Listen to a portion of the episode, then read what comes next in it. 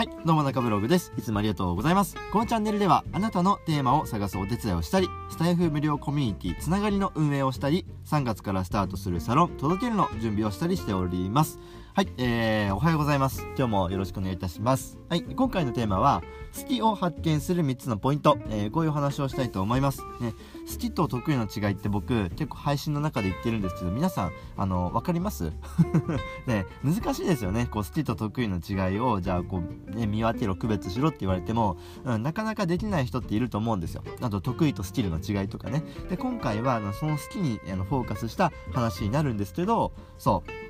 あの、じゃ好きが、あの、今ね、この話を聞いてくれてる方の中に、こう、聞き聞き戦の方とか、あとはこれから音声配信を始めたい方が結構いると思うんですよね。うん、あとは今、音声配信を始めたばかりで、えー、ちょっと行き詰まっている方とか、ね、もっと良くしたいって思っている方、えー、こういう方々が今僕の配信を聞いてくれてると思うんですけど、そう、あのー、好きっていうものを、あの、ちゃんと理解することができれば、そうね、得意と区別することができれば、うん、あなたの配信も、あの、すごくね、えっ、ー、と、なんだろうな、こう、もっと探求してね、えー、伸びていきますし、そう、あの、例えば日常のコミュニケーションとか仕事とかでもそうなんですよ。好きっていうのをちゃんと理解していれば、あ、私ここに興味があるんだなとか、あ、私ここについてもっと深掘りしていけばもっと良くなるんだなっていうのが、えー、分かっていきますので、もしよかったらね、今日の話を最後まで聞いていただければ、えー、と思います。ね、ぜひね、自分の好きを理解して配信に活かしていきましょうっていう話ですね、今日は。はい。で、えー、っと、そうそう、あの、レオナルド・ダ・ヴィンチっているじゃないですか。ちょっと話はガラッと変わるんですけど、レオナルド・ダ・ヴィンチね、え、いますよね。有名な画家でもあり、えー、っと、哲学者とも言えばいいのかな。そう、言いますよね。えー、そんな方が、えっと、一一つの、えっと、名言を、えっと、読み上げさせていただくと、欲求を伴わない、え、勉強はむしろ記憶を損なう。こういうふうに言ってるんですよね。そう。あのこういう風に、あの、好きと行動がマッチしないと無駄な努力で終わりますとね。レオナルド・ダ・ヴィンチも、えっと、そういうことを言っております。欲求を伴わない勉強は、えむしろ記憶を損なうと。ね。そう、な、な、うん、まあ、好きでもないね、勉強したところで、あの、何も頭に入ってこないし、むしろ、あの、バカになるよと。そういうことをね、えー、ダ・ヴィンチ様は言っておりますね。簡単に言うと。ね。えそんな感じ。で、えだから、やっぱ好きはね、ちゃんと理解して、えー、自分の、えっ、と、行動とマッチさせた方が、より効率的だよっていう話でございます。はい。で、今回の結論なんですが、好きを発見する3つのポイント。えー、これは1つ目、興味、興味、好奇心を感じるとき。すいません。えー、2つ目、疑問を埋めたいと思った時。えー、3つ目、なんで、どうして、どうすればって思った時。えー、こういうことですね。はい。えっ、ー、とまあ、1つ目、興味、関好奇心を感じる時、ね、これはね、あのー、まあ、ワクワクしたりドキドキしたりとか、ね、する時ってありませんか、ね、例えば日常で、えっと、このラーメンめっちゃ美味しいじゃん。なんで美味しいんだろうとか、ね、えー、ラーメン、ラーメンで例えてみましたとかね、えっ、と、このラーメンめちゃめちゃ逆にね、このラーメンめちゃめちゃまずい。めちゃめちゃまずいけど、あの、美味しいラーメンにするには、じゃあどうしたら方がいいんだろうとかね、えー、そんな感じ。じゃもう一個例えると、え、じゃあこのスタイフとか音声配信ね、そうあのこうライブを始めるのってめちゃめちゃ勇気いるけど、どうしたらうまく話せるんだろうとか、うまく話している人とうまく話せない自分の違いはどこにあるんだろうっていうふうに考えるんですよ。って考えた時にそこにあ自分はあラーメンとかスタイフに興味があるんだ特にそうラーメンとかでこう味に興味があるんだとか、うん麺麺の硬さとかえー、いや、ん硬さに興味があるんだとかね、えー、そういう細かいところをコツコツ分析するのが好きなんだみたいにね、えー、思うわけですよ。で、え例えばじゃあスタイフのライブとかだと、えっと、じゃあ、えっと、どうしたらうまく話せるのか、あ、そもそもこうやって挑戦すること自体私好きなんだとか、あ、話す、人と生で、生というかリアルタイムで話すのが私は本当は好きなんだっていうふうにこう気がつくんですよ。ってなったら、そう、あの、その好きと自分の得意な行動っていうのを絡めていけばいいわけですよね。そしたら、あなたの、えー、配信の、えー、なんだ、こう、コンセプトとか、えー、テーマが見つかるかもしれません。ということで、えー、一つ目は興味、好奇心を感じる時でございました。はい、えー、二つ目、あの、疑問を埋めたいと思った時。これはですね、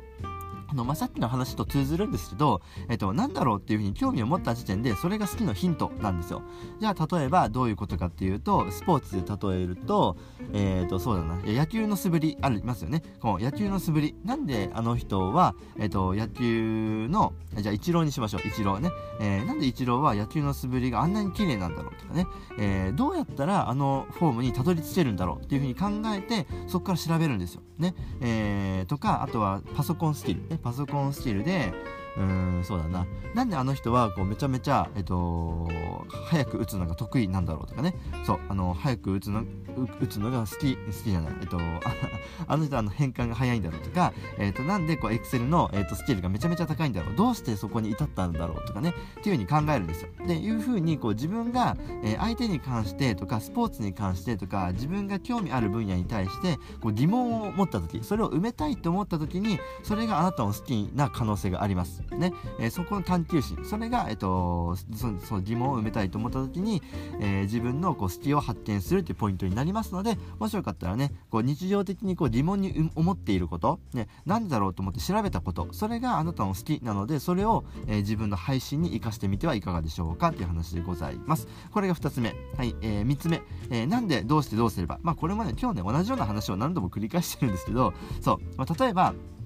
なんでどうしてどうすればって思った時は、えーと、あなたがこう好きな可能性が高いんですよ。ね。えー、例えばですけど異性をじゃあ好きって思ったらあなたは何をしますか？ね、えー、どんな気持ちに立ちますか？ね。想像してください。どうすれば相手が振り振り向いてくれると思います？ね。どうしたら、えーと、どうやったらデートに誘えますか？どんなシチュエーションでどんな言葉かけをしてどんな動機づけをしていけばあなたはその好きな彼女のことをデートに誘えますか？ね今日はそんな感じでございます。はい。もうバレンタイン終わっちゃったけどね、あじゃあホワイトデーとかでね、ぜひこういうのをね、あの、活用していただければいいなと思うんですけど、そう、まあ、こんな感じなんですよ。なんで、どうしてどうすればっていうふうに、こう、疑問を、え、感じた時、それをどうやって埋めていくか、ね、えー、その異性を好きと思った時に、じゃあ何をしますか、ね、えー、相手のことをリサーチしますよね。どんなリサーチをしますか、ね、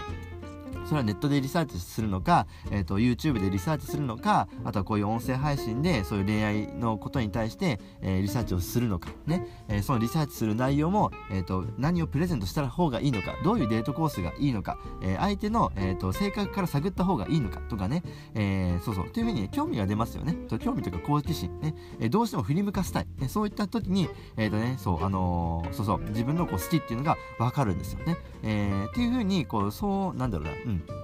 あの自分がまず疑問を持つこと、ね、その疑問を持っていることイコール興味好奇心なんですよ。で、その興味好奇心イコールこう好きなんですよね。そう、だからその好きっていうのを自分で問い突き詰めていって、それを、えー、自分の配信とかね、今、音声配信の話だから、その音声配信の話をしてるんですけど、その音声配信のこう、で自分の配信する、え、テーマとかコンセプトに置き換えてみたりとかね。そうそれと自分のこう得意とかを掛け合わせて、え、自分なりにこう音声配信を固めていったりとかね。していった方が、えー、よろしいんじゃないでしょうかっていうお話でございました。今日大丈夫だったかな？わかりました？